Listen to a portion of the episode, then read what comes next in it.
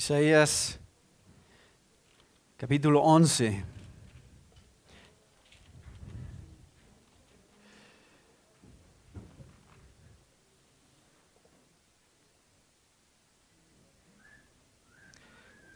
Isaías capítulo 11, seguimos viendo lo que es uno de los temas centrales de libro de Isaías, la naturaleza del Mesías o quién es el Mesías o cuáles son sus características.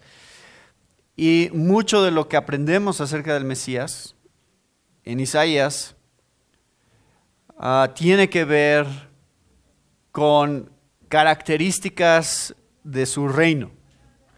Y eso es lo que vamos a estar meditando hoy en este capítulo. Vean lo que dice el versículo 1, saldrá una vara del tronco de Isaí y un vástago retoñará de sus raíces. Si ustedes no han estado antes en lo que hemos estado estudiando y, si esto les suena extraño, les voy a dar un poquito de contexto aquí. Ah, ya en el capítulo 6 de Isaías, si regresan al capítulo 6, versículo 13, ya habíamos estudiado esto, encontramos que dice, y si quedare aún en ella la décima parte,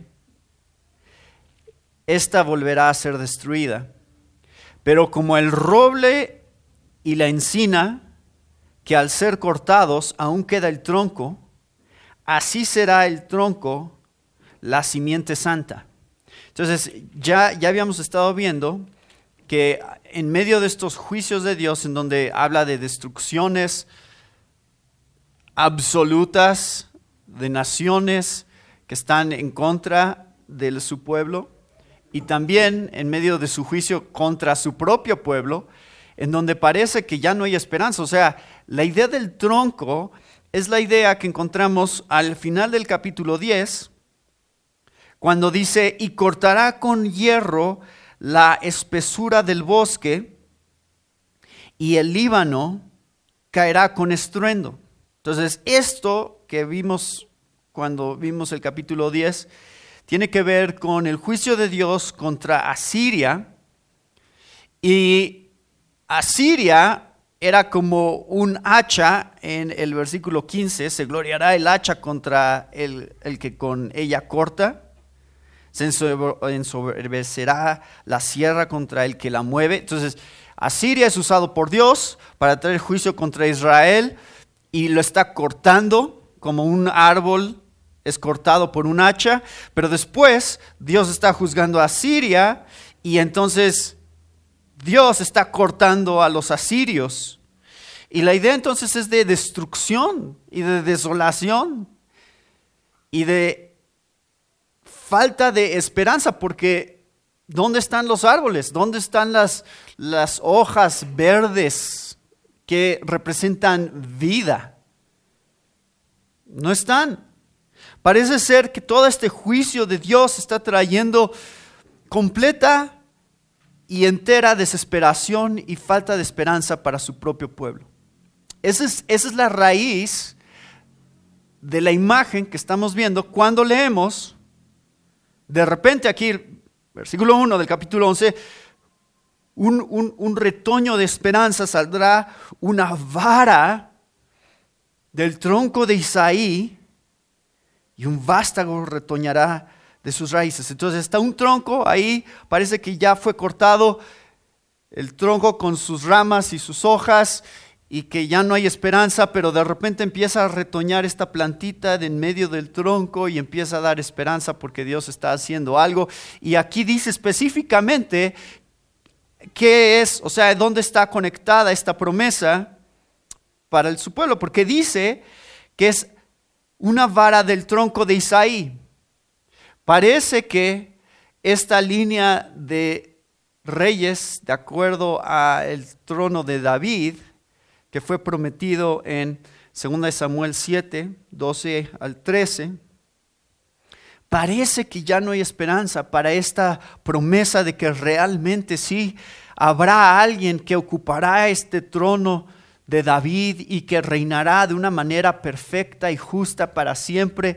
Dice, ¿dónde queda esa promesa? ¿Dónde está la esperanza que encontramos en lo que Dios quiere hacer a través de esta línea que viene directamente de David? Isaí es el papá de David.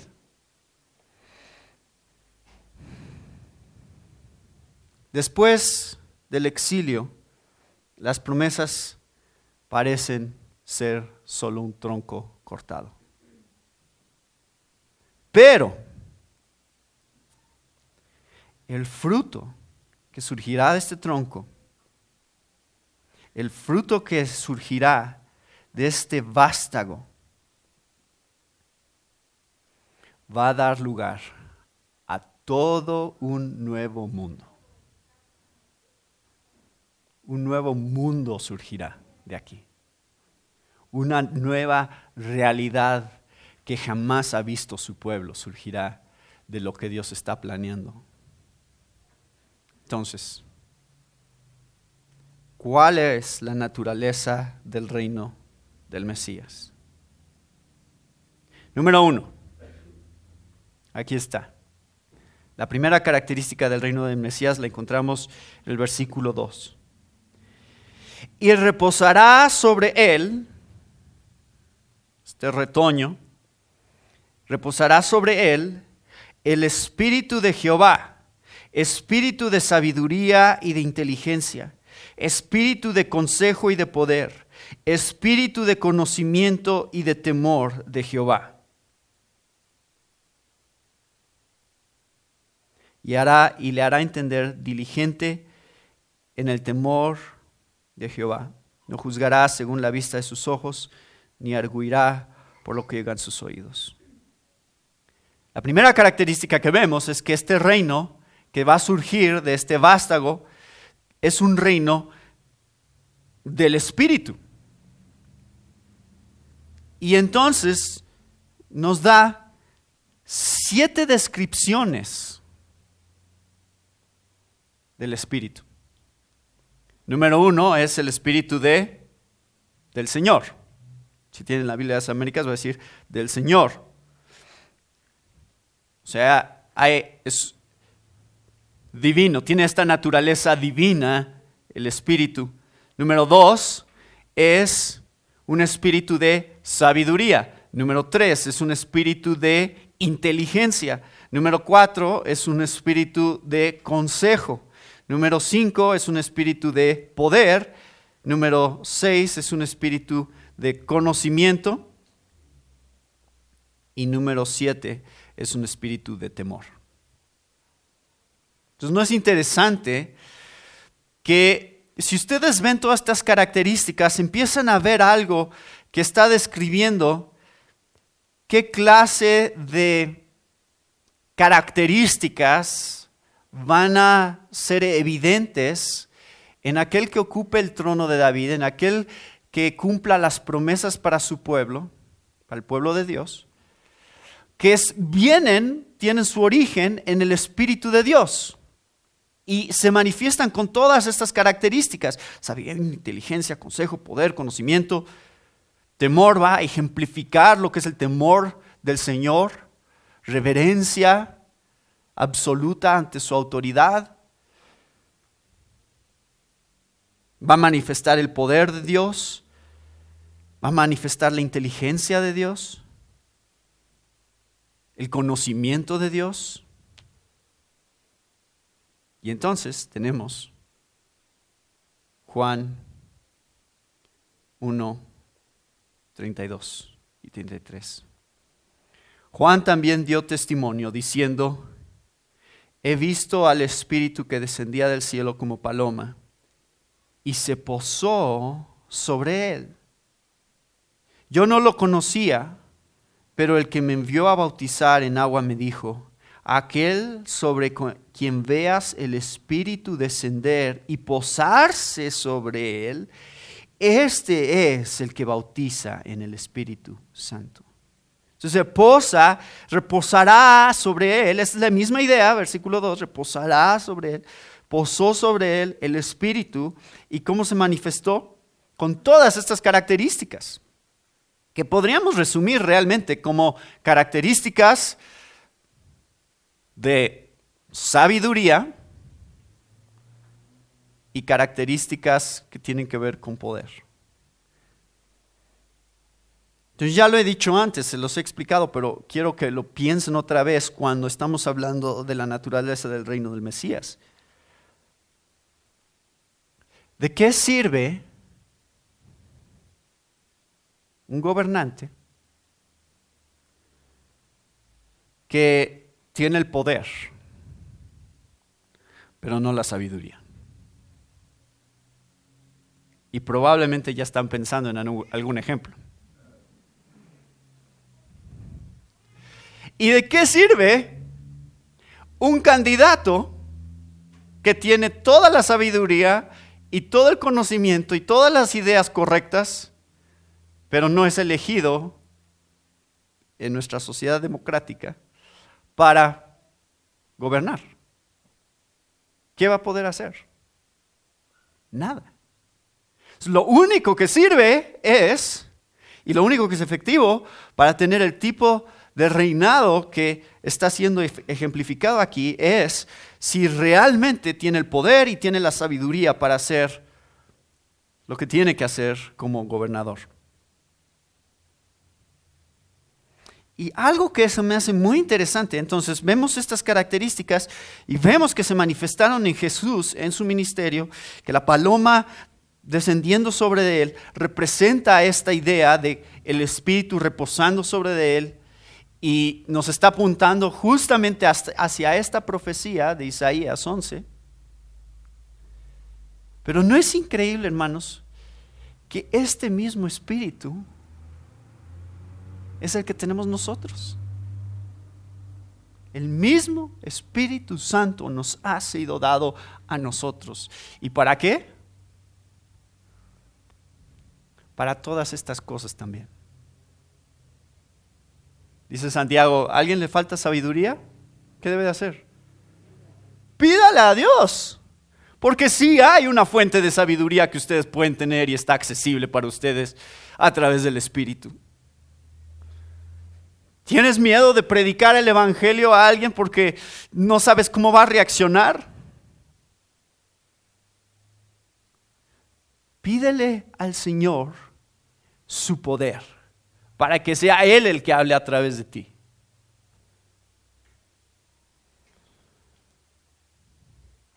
Estás siendo constantemente distraído por las cosas temporales de este mundo, a tal grado que esta imagen gloriosa de Dios ya no está siendo tan clara en tu vida y entonces te das cuenta que el temor del Señor que la Biblia nos enseña no está tan presente en tu vida.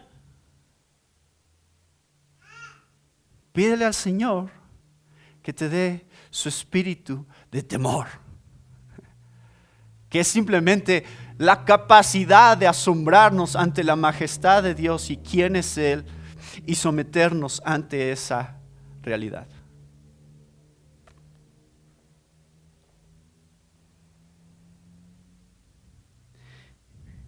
Un paralelo, y esto por supuesto estoy van a empezar a ver, a partir de este capítulo vamos a empezar a llegar a varios pasajes que son de carácter apocalíptico y tienen que ver con cosas que ya estudiamos en Apocalipsis. Y una de las cosas interesantes acerca de todas estas descripciones del Espíritu es que tenemos justamente siete descripciones del Espíritu y de lo que el Espíritu hace. ¿Quién es el Espíritu y qué es lo que hace? Y cuando llegamos a Apocalipsis, capítulo 1, versículo, versículo 4, eso es exactamente lo que encontramos cuando Juan recibe una visión y le dice el Señor, Juan, a las siete iglesias que están en Asia, gracia y paz a ustedes de parte de aquel que es y que era y que ha de venir, y de parte de los siete espíritus que están delante de su trono. Entonces el Espíritu Santo es representado en Apocalipsis como los siete espíritus. Que aquí en el capítulo 11 son claramente mostrados con estas características. Entonces, esas son diferentes maneras de entender quién es el Espíritu Santo y qué es lo que hace el Espíritu Santo. Bueno, su primera característica, un reino del Espíritu. Característica número dos, versículo 4, sino que juzgará con justicia a los pobres y arguirá con equidad por los mansos de la tierra. Entonces empieza a mostrar que hay una, un reinado perfecto de parte de él, un reinado que trae justicia perfecta. Pero vean lo que dice la segunda mitad del versículo 4. Dice, y herirá la tierra con la vara de su boca y con el espíritu de sus labios matará al impío y será la justicia cinto de sus lomos y la fidelidad ceñidor de su cintura. Entonces de repente tenemos una imagen que ahora empezamos a ver que este reino también es un reino de guerra. Una guerra santa. ¿Se acuerdan? Josué se encuentra con el ángel del Señor justo antes de ir contra Jericó, y él representa al Señor de los ejércitos. Y él peleará la batalla. Y una y otra vez encontramos ese concepto en el Antiguo Testamento siendo mostrado que Dios es un Dios de batallas y de peleas y de destrucción. Entonces, aquí está mostrando que todos los enemigos del pueblo de Dios serán derrotados, todas las naciones herirá la tierra con la vara de su boca. Y vean lo increíble, esta es la idea aquí de ahora el Mesías siendo presentado como un guerrero. Entonces no es solo el Mesías alguien que tiene el Espíritu, sino también el Mesías se presenta como un guerrero. Y este guerrero herirá y matará. Y lo que es interesante es, ¿cómo lo va a hacer? Versículo 4. Con la vara de su boca. Y luego dice, y con el espíritu de sus labios matará al impío. ¿No es una imagen extraña? Si pensáramos, si, te están atacando, ¿cómo te defiendes? ¿Con, ¿Con, palabras? ¿O con los puños? ¿Cuál es más efectivo? Aquí hay un principio bien claro acerca del poder divino que hay detrás de Él para hacer justicia, que es lo que Él dice siempre es cierto. Y si Él dice, tú serás juzgado, serás juzgado. Y si dice, tú serás destruido, serás destruido. Y lo único que tiene que hacer es decirlo. Esa es la clase de poder que él tiene. Para destruir a sus enemigos, lo único que tiene que hacer es una declaración que afirma una verdad que él ya conoce. Entonces, ¿qué es lo que encontramos acerca de la destrucción de los enemigos de Dios? Bueno, encontramos lo que dice Colosenses 2, 15, 2.15, que dice, habiendo despojado a los poderes y autoridades, hizo de ellos un espectáculo público, triunfando sobre ellos por medio de él. ¿Qué hizo? Triunfó sobre ellos en la cruz con dos palabras. Consumado es. Eso es todo lo que tenía que decir para hacer una declaración absoluta acerca de su victoria.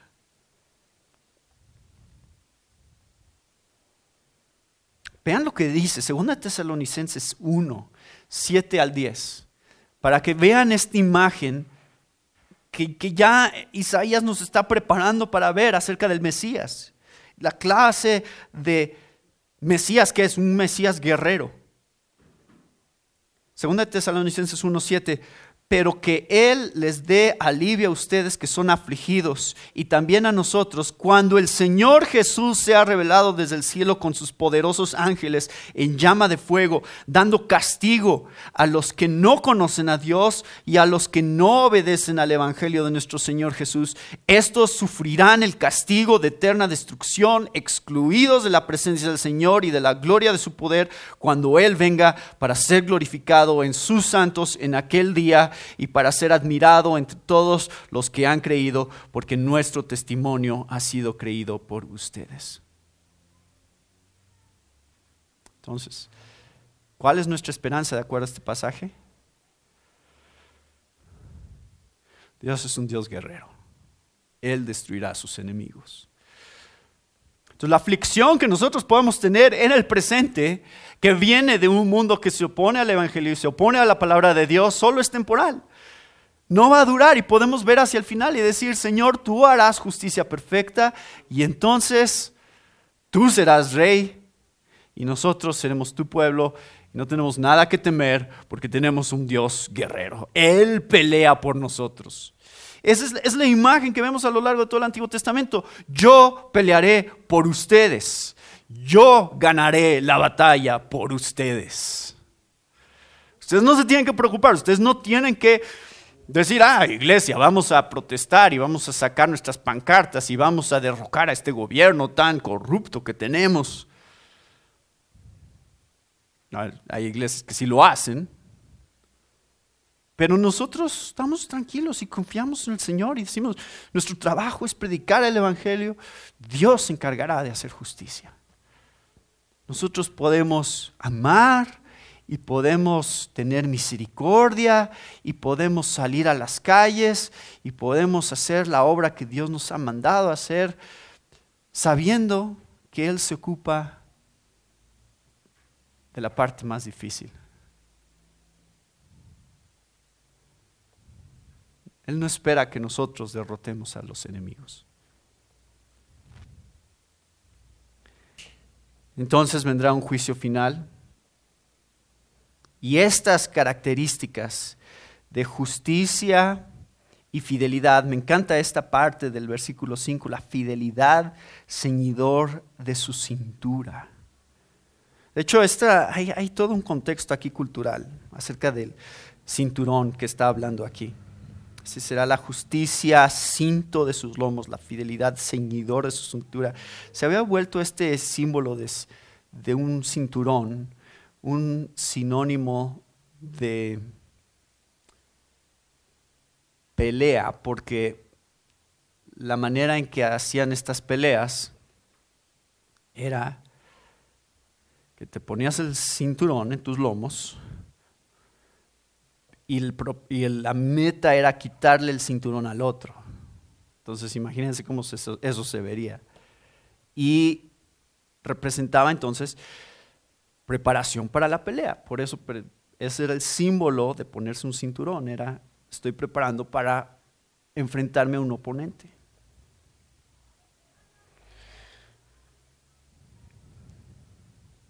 Y entonces empezamos a tener aquí destellos de las características de este reino, justicia, fidelidad. Estas dos cosas surgen aquí.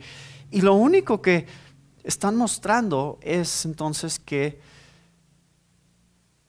los atributos del Mesías surgen como parte de su propio reino.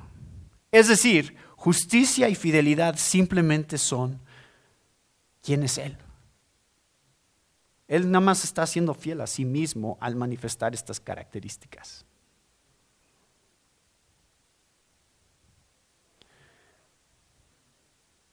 Y cada vez que pienso en la fidelidad de Dios, cada vez que pienso en la justicia de Dios, veo esas características como una invitación a confiar en Él. ¿Sí lo ven? ¿Por qué nos dice la Biblia que Él es justo y fiel? ¿Qué propósito podría tener la palabra de Dios en mostrarnos esos atributos de Jesús? propósito es, Él es digno de tu confianza. Él es digno que digas, que digas, solo hay un lugar de perfecta justicia y solo hay un lugar de perfecta fidelidad y ese lugar es la persona y el carácter de Cristo Jesús, su misma naturaleza. Así que, hermanos, piensen en la adoración en términos diferentes como piensan. Pensamos en la adoración a veces nada más como gratitud, pero saben, realmente fe es la forma más grande, real de adoración. Porque la fe es decir, confío más en ti que lo que confío en mí. Tú eres más fiel de lo que yo soy fiel. Tú eres más justo de lo que yo soy justo. Por eso te veo a ti. Y eso adora, eso es adoración a Dios, eso es exaltar a Dios, eso es exaltar a Jesucristo por quien es Él. Y esa es la forma más grande, creo yo, de adoración que puede existir en nuestras vidas cuando manifestamos este tipo de confianza. Bueno. Número tres. Es un reino de paz. Así que voy a dejar de gritar.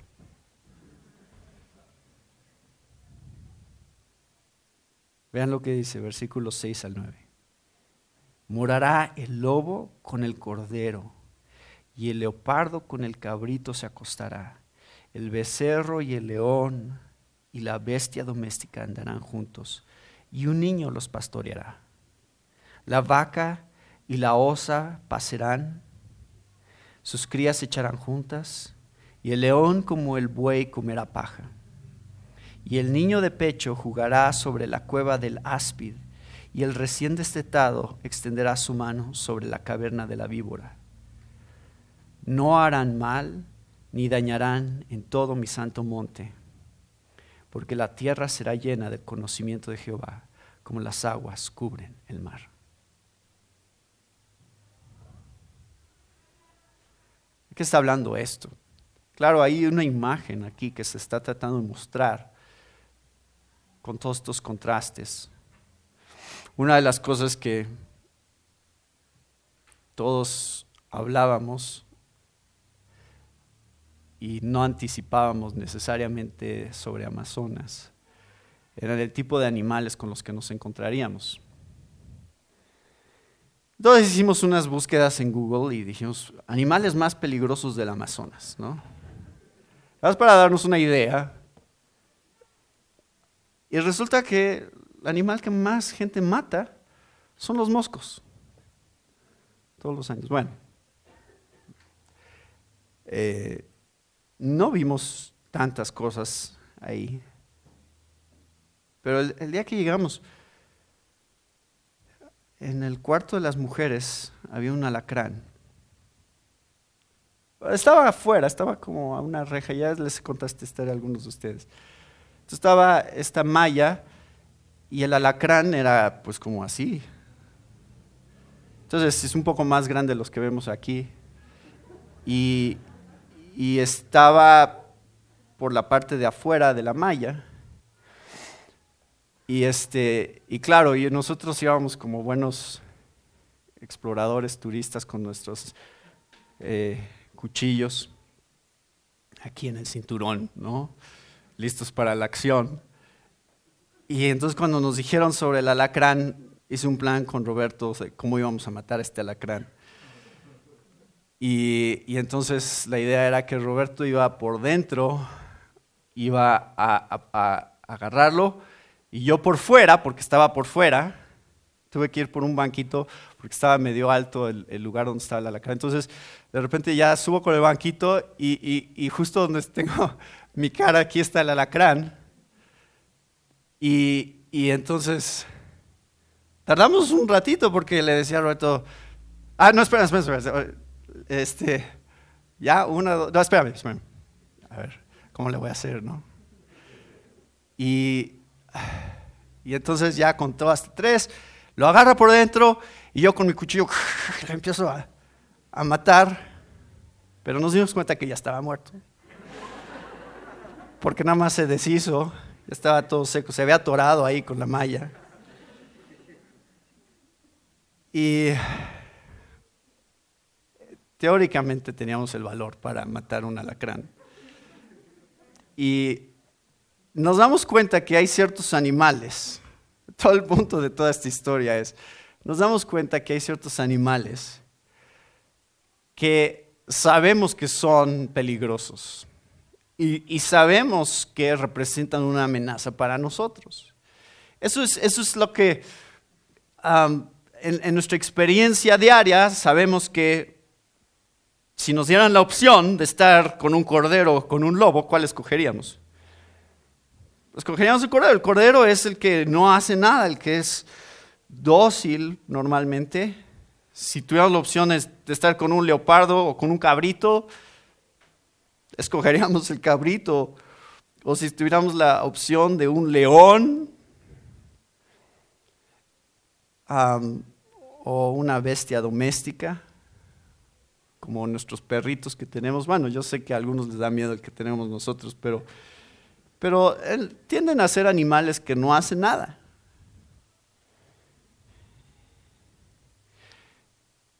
Y por ahí anda Naima, ¿no? ¿Dónde está Naima? ¿Quién tiene miedo de Naima? La ve y dice, no, no me vaya a hacer algo. Esa es la imagen que tenemos aquí, es la imagen de animales que son enemigos naturales, conviviendo juntos. Y luego la, la, imagen de un niño pastoreando estos animales es un poco extraña. La imagen de un bebé porque sigue siendo básicamente un bebé, jugando con serpientes. Entonces, como padres todos sabemos que ese es el, uno de los últimos animales con los que quisiéramos que nuestros hijos jugaran. Pero toda esta imagen está diseñada para mostrarnos una, un retorno a un estado diferente al que tenemos hoy y un estado muy parecido al estado original del Edén. El orden natural en donde los animales, ustedes leen en Génesis 2, encuentran que los, todos los animales eran herbívoros, ninguno comía carne. Y eso está muy claramente establecido en Génesis que no existe el derramamiento de sangre en la creación original, como en plantas solamente. Y especialmente, sigues avanzando en Génesis, encuentras en Génesis 3.15 una idea que surge como consecuencia del pecado, que es la simiente de la mujer. ¿Quién, quién tentó a Eva? La serpiente. Y entonces hay un juicio sobre la serpiente y, cuando Dios les habla en este juicio le dice que habrá enemistad entre la simiente de la mujer y la serpiente. Entonces se ha generado una enemistad entre ambos que se va a seguir desarrollando a lo largo de toda la Biblia. Dos simientes, dos lados de todo lo que está sucediendo. Siempre está el lado de oposición al pueblo de Dios y el pueblo de Dios. Entonces estas dos líneas se mantienen. Y aquí, en una imagen muy simbólica y muy significativa, nos está mostrando que ahora, por alguna razón, la serpiente ya no es una amenaza. Hmm. Y está ligado con un niño. Creo que eso está diseñado, todo, la, imagen de los niños en el reino está diseñado para hacernos ver la naturaleza del mismo Mesías. Porque si recuerdan en el capítulo 7, Leímos, he aquí que la Virgen concebirá y dará a luz un hijo y llamará su nombre Emanuel. El reino ya había sido manifestado como un reino que pertenecía a un niño. Y ahora los niños son mostrados como el ejemplo de menos amenaza, más paz y más contraste con guerra. ¿No es cierto? ¿Qué es lo que más representaría en sus mentes la muestra de inocencia, la muestra de ah, no amenaza y la muestra de paz para una sociedad? Niños. Esa es la imagen. Y entonces ahora tenemos que hay una restauración en la cual, pensando en quién es este niño del que hablaba Isaías 7, una restauración en la cual este mismo niño creó el mundo. Este mismo niño ama el mundo que creó. Así que este mismo niño lo restaurará.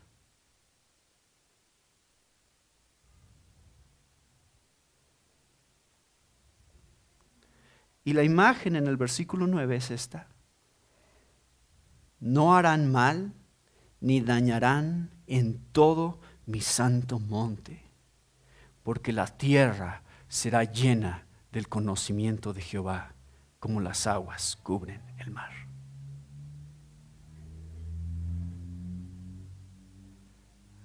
¿De qué está lleno el mar? De agua. Esa es la realidad de lo que significa estar en el mar. Muy difícil estar en el mar y no mojarte. De la misma manera, toda la realidad del mundo y del universo será que el conocimiento del Señor. No vas a poder estar en esta realidad sin conocer quién es Dios.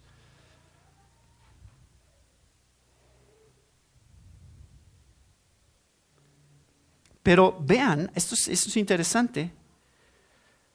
Antes de que pueda haber paz, tiene que haber conocimiento.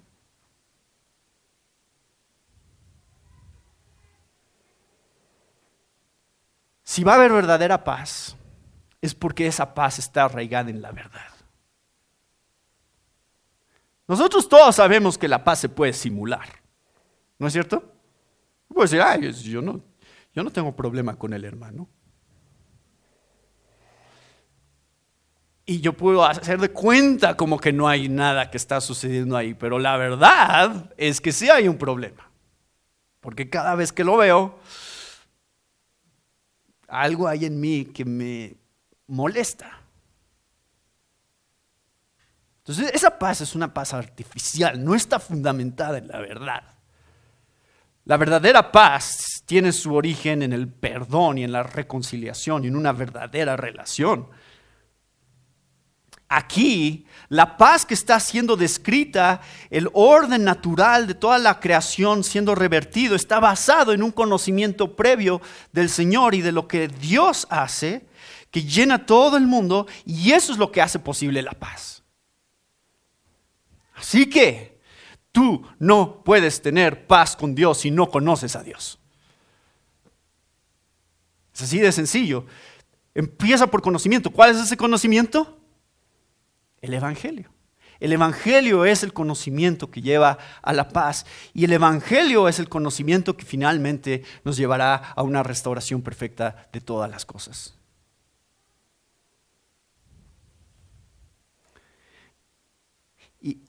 Y pensando en esto, o sea, pensando en lo que habíamos meditado hace un momento, es que es el juicio, ¿cómo es que Dios destruye a sus enemigos?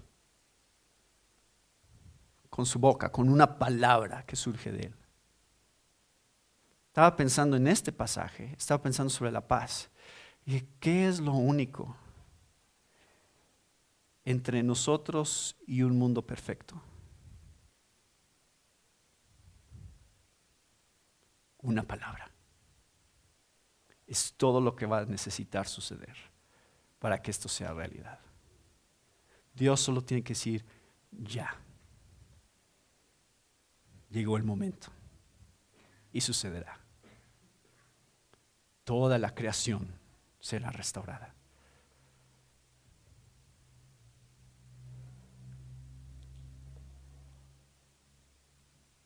Entonces, este reino de paz, representado en un niño, es paz entre enemigos naturales.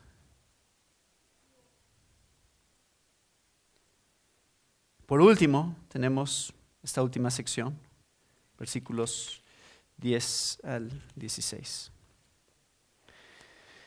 Acontecerá en aquel tiempo que la raíz de Isaí, la cual estará puesta por pendón a los pueblos, será buscada por las gentes y su habitación será gloriosa. Asimismo acontecerá en aquel tiempo que Jehová alzará otra vez su mano para recobrar el remanente de su pueblo, que aún quede en Asiria, Egipto, Patros, Etiopía, Elam, Sinar y Amat, y en las costas del mar y levantará pendón a las naciones y juntará a los desterrados de Israel y reunirá a los esparcidos de Judá de los cuatro confines de la tierra y se disipará la envidia de Efraín y los enemigos de Judá serán destruidos. Efraín no tendrá envidia de Judá, ni Judá afligirá a Efraín, sino que volarán sobre los hombros de los filisteos al occidente, saquearán también a los de oriente. Edom y Moab les servirán y los hijos de Amón los obedecerán. Y secará Jehová la lengua del mar de Egipto y levantará su mano con el poder de su espíritu sobre el río y lo herirá en sus siete brazos y hará que pasen por él con sandalias, y habrá camino para el remanente de su pueblo, el que quedó de Asiria, de la manera que lo hubo para Israel el día que subió de la tierra de Egipto. Entonces, la última característica de este reino es que es un reino de todas las naciones. Y esto es representado con un símbolo entonces, hemos tenido tres símbolos del Mesías en este pasaje. Un vástago. Hemos tenido un guerrero, un niño. Hemos tenido tres símbolos hasta ahora. Y ese es el cuarto. Tenemos un pendón. Versículo 10. Esta raíz es ahí, la cual estará puesta por pendón. ¿Qué es un pendón? Aquí tenemos unos. Es una bandera. Una bandera que representa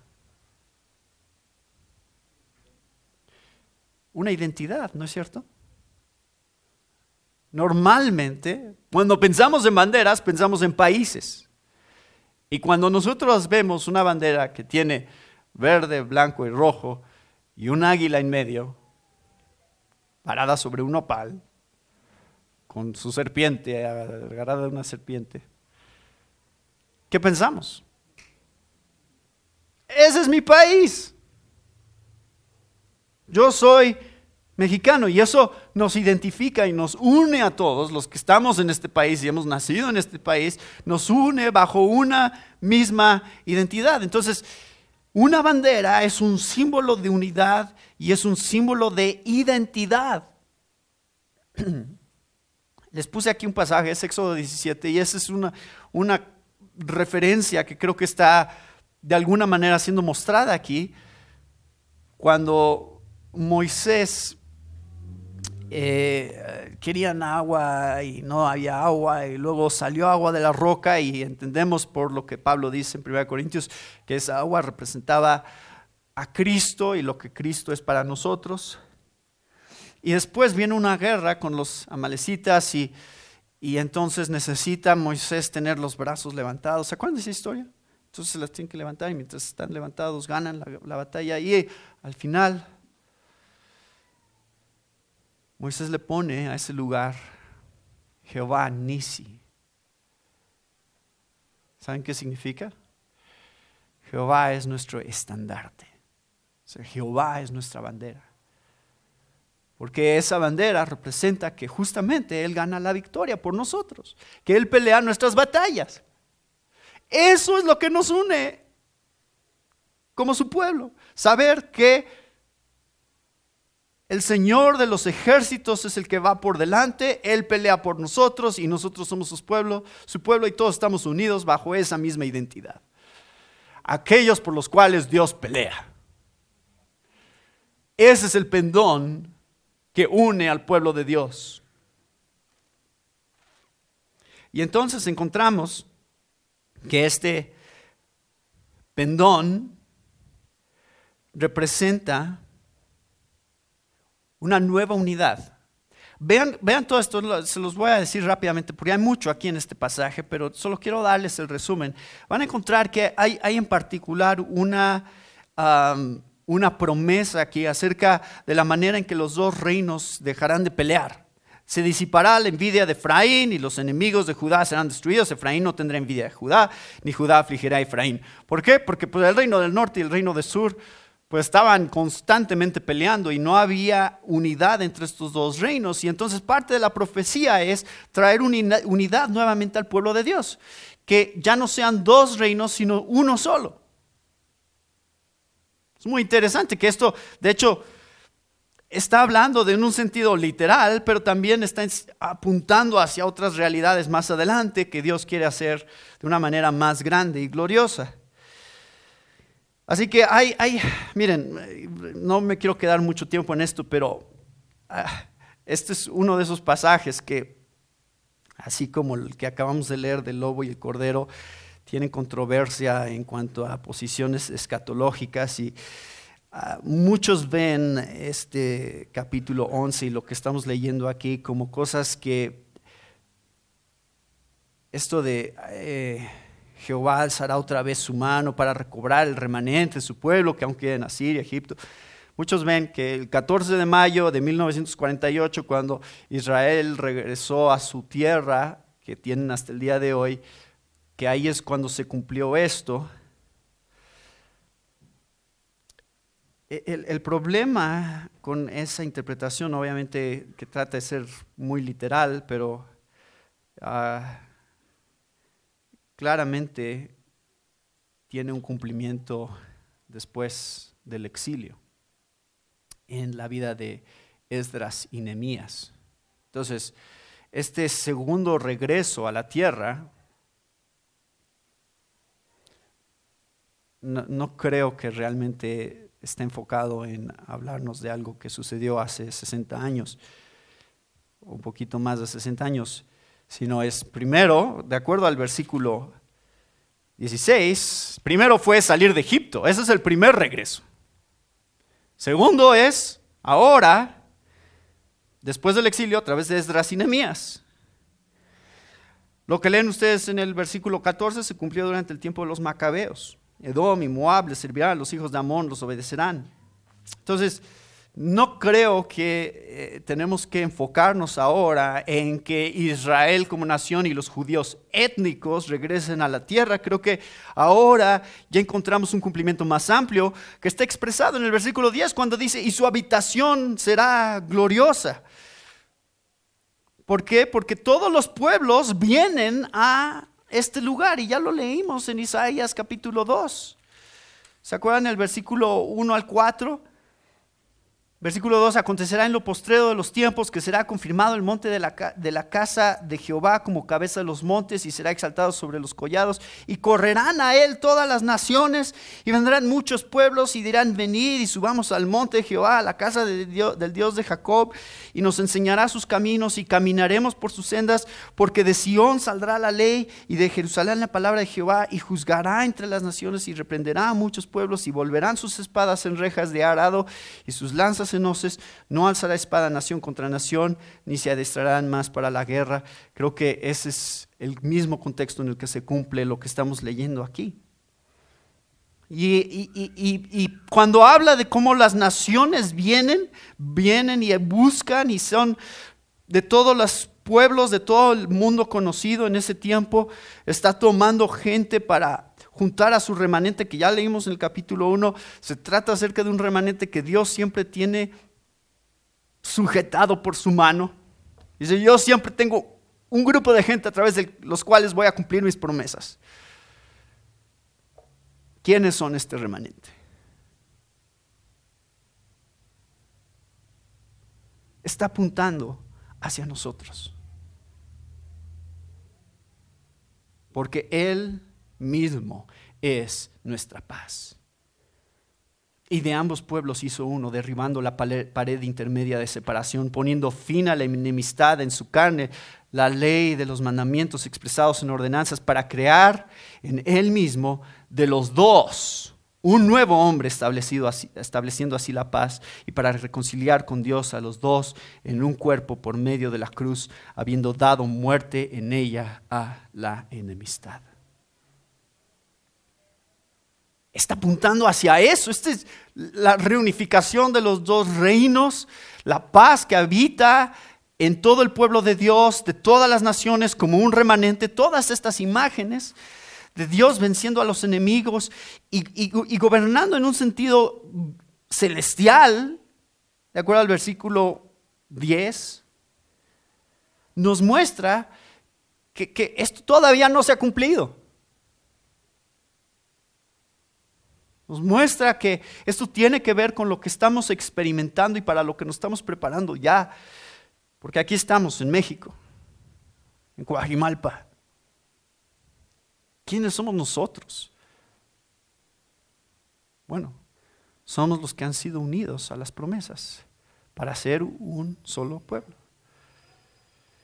Y vean lo que dijo Jesús en Juan 11.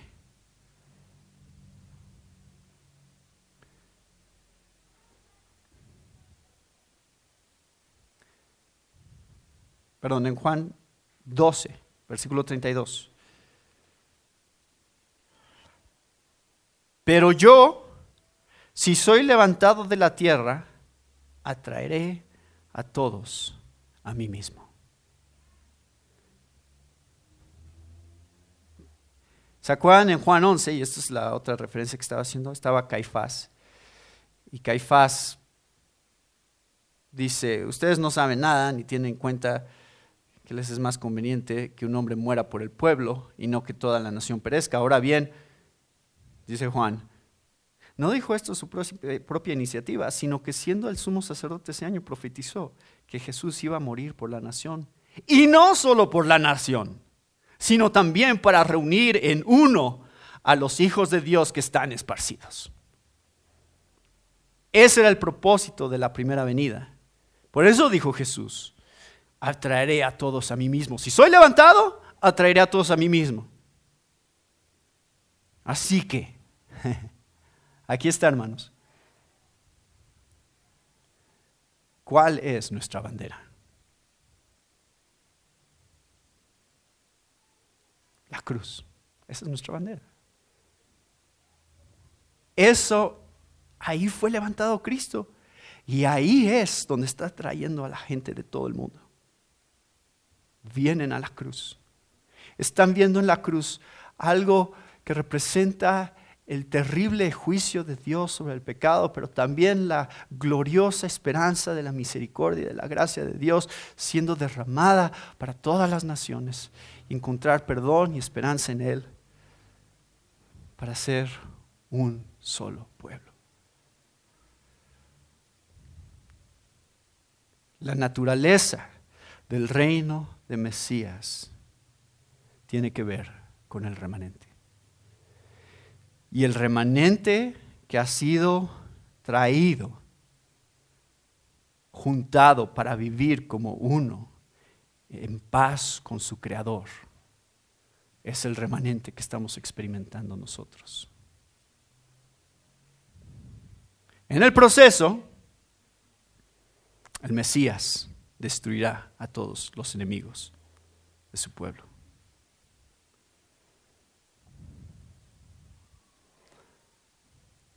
¿Quieren ser parte de este reino? Esa es la invitación que Dios nos hace hoy en Isaías 11. Puesto de pie.